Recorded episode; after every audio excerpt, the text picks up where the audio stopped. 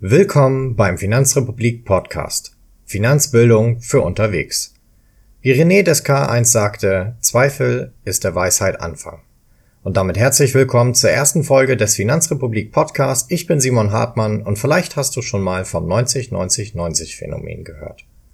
90% aller privaten Trader verlieren 90% ihres Kapitals innerhalb der ersten 90 Tage.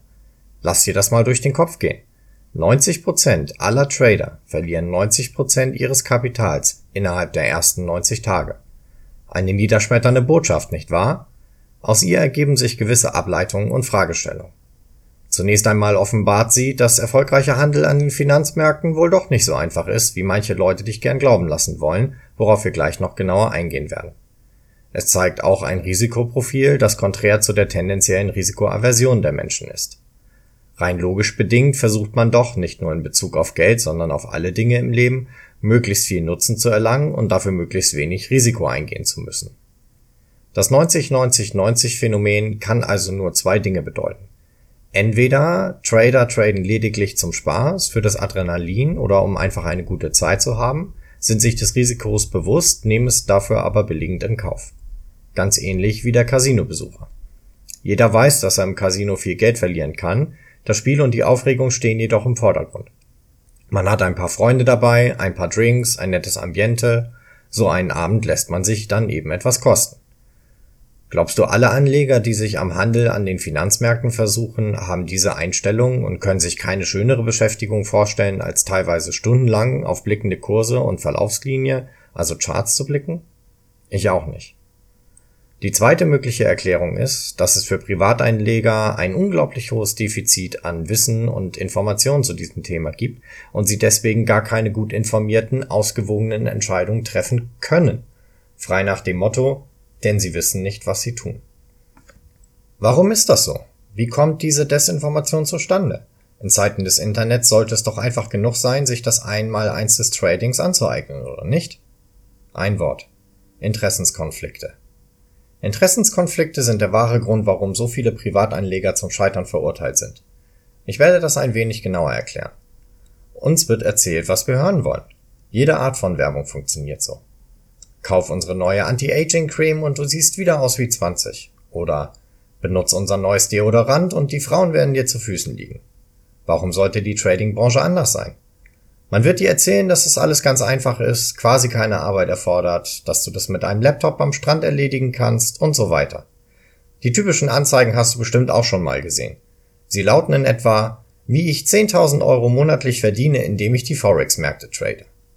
Dazu siehst du dann einen jungen Kerl, der auf einer Yacht sitzt oder an einen Lamborghini gelehnt ist. Lass mich dir sagen, öfter als du denkst, sind diese Autos nur für einen Tag geliehen. Klickst du auf solche Anzeigen, kommst du entweder direkt auf die Website eines Brokers oder zu einem persönlichen Profil, YouTube-Kanal oder ähnlichem. Dort teilt der angebliche Trader sein Wissen und seinen Lifestyle und empfiehlt einen Broker als den besten. Weil er so ein netter Kerl ist, stellt er dir auch gleich einen Link zur Verfügung, damit du dich sofort registrieren kannst. Es handelt sich hierbei um Affiliate-Links. Das heißt, solltest du dich tatsächlich beim Broker registrieren und dort traden, bekommt die Person, auf dessen Website du den Link angeklickt hast, eine Provision. Diese selbsternannten Gurus sind also der erste Personenkreis mit großen Interessenskonflikten. Einige von ihnen haben noch nicht einmal selbst getradet und das ist leider kein Witz.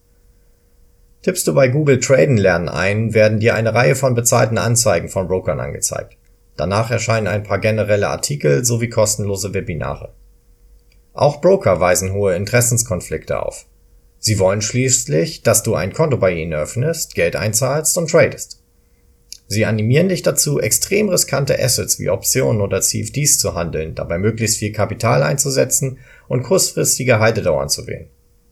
Versteh mich nicht falsch. Man kann auf diese Weise Geld verdienen, auch über einen längeren Zeitraum hinweg. Es ist jedoch extrem anspruchsvoll, erfordert eine Menge an Erfahrung und Know-how und klappt ganz gewiss nicht von heute auf morgen. Als ich angefangen habe, an den Finanzmärkten zu handeln, bin ich auch auf diese Geschichten reingefallen. Ich habe mir weismachen lassen, dass es wirklich reicht, gewisse Linien im Chart zu beobachten und auf steigende oder fallende Kurse zu wetten, wenn sich bestimmte Linien kreuzen. Bei einem Broker für binäre Optionen hatte ich sogar telefonische Betreuung von einer Mentorin, die mir angebliche Trading-Strategien erklärt hat. Binäre Optionen sind kurzfristige Wetten auf den Kursverlauf eines zugrunde liegenden Assets, beispielsweise des DAX oder der VW-Aktie. Die Laufzeit beträgt je nach Anbieter wenige Sekunden bis wenige Tage. Grundlegend liegt der Zeithorizont bei 5 bis 30 Minuten. Gewinnt man die Option, erhält man je nach Broker 60 bis 80 Prozent Rendite für auf seinen Einsatz. Verliert man, verliert man den gesamten Einsatz, erleidet also einen Totalverlust. Meine Mentorin trug mir Folgendes auf. Ich sollte einen von mir gewählten Einsatz auf die erste Option setzen. Sollte ich gewinnen, sollte ich den gleichen Einsatz beim nächsten Mal wieder wählen. Falls ich verlieren würde, sollte ich bei der nächsten Option den Einsatz verdoppelt, um so den vorherigen Verlust wieder reinzuholen. Immer und immer wieder. War 50 Euro also mein Grundeinsatz, wäre 100 der zweite Einsatz, 200 der dritte und so weiter. Irgendwann würde ich wieder richtig liegen. In der Theorie natürlich korrekt, doch muss man dafür erst einmal einen ausreichenden Kapitalstock haben. Jung und naiv wie ich war, glaubte ich meiner Mentorin. Eine Weile machte ich Geld, hielt mich auch länger als 90 Tage, weil ich meine Trades vorsichtig wählte, doch am Ende verlor ich. Trading-Strategien wie diese sind das genaue Gegenteil von dem, was professionelle Trader tun. Leider erfuhr ich das erst einige Jahre später. Professionelle Trader erhöhen ihr Portfoliorisiko, wenn es gut läuft und reduzieren es, wenn es schlecht läuft. Ich weiß das, weil ich nun Jahre in der Finanzbranche gearbeitet habe und mich nebenbei weitergebildet habe zum Beispiel durch Kurse des Institute of Trading and Portfolio Management, dessen Dozenten ausschließlich Investmentbanker und Hedgefondsmanager sind. Wahre professionelle Trader also und eben keine Internetgurus. Vielleicht bist du clever und hast all diese Dinge schon längst durchschaut, weswegen du dich in Online-Foren tummelst, um dich mit anderen Nutzern auszutauschen.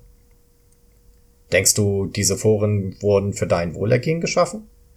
Viele der Profile sind Fake-Profile und viele Forenbetreiber werden von Brokern durch Affiliate-Programme incentiviert.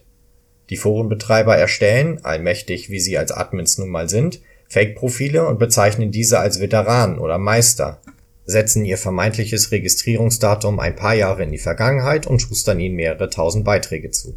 So wollen sie Vertrauen in diese Profile schaffen.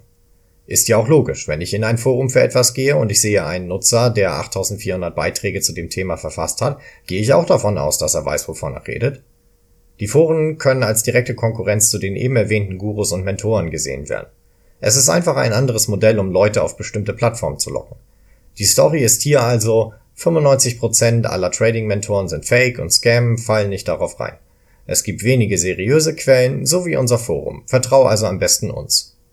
Sie werden versuchen, Mentoren und andere Broker, mit denen sie keine Werbevereinbarung haben, zu diskreditieren. Danach wird dann auf einen Broker hingewiesen, der angeblich seriös und gut ist, und in Wahrheit geht es auch hier nur um Geld für diese Lead-Generierung. Natürlich sind nicht alle Schafe auf der Weide schwarz. Es gibt tatsächlich seriöse Quellen und auch vernünftige Broker. Sie sind eben nur nicht ganz so einfach zu finden, wie man vielleicht glaubt. Das Fazit und die Botschaft, die du mitnehmen solltest, ist folgende. Sei skeptisch. Hinterfrage, was du siehst, liest und hörst und lass dich nicht für dumm verkaufen.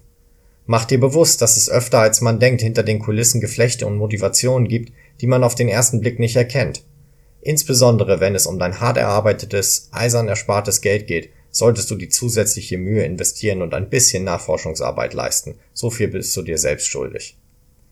Es gibt Offenlegungspflichten für Affiliate-Links und andere Vergütungsmodelle dieser Art. Such danach. Lies dir durch, wer Websites betreibt und finde heraus, wie sie mit den Werbepartnern in Verbindung stehen. Glaube keiner einzelnen Meinung, hol dir mehrere ein und bilde dir ein Gesamtbild. Kurzum, mit Trading wird man nicht über Nacht reich. Weder gleicht es einer Lotterie noch einem Casino. Jedenfalls nicht, wenn man es ernst nimmt und halbwegs professionell agiert. Es ist ein Handwerk und erfordert wie alles andere Geduld und Übung. Richtig erlernt ist es jedoch eine zeitlose Kunst, die dich in die Lage versetzt, dein finanzielles Wohlergehen selbst zu gestalten. Es bildet dich weiter, sowohl intellektuell als auch emotional. Und darum ist es jede investierte Stunde in dieses Handwerk wert. Mein Name ist Simon Hartmann. Ich hoffe, diese Episode war hilfreich für dich und freue mich sehr über deine Meinung dazu, die du auf allen gängigen Plattformen wie Facebook, Twitter oder Instagram mitteilen kannst. Weitere Artikel zur Finanzbildung findest du auf finanzrepublik.de. Bis zum nächsten Mal.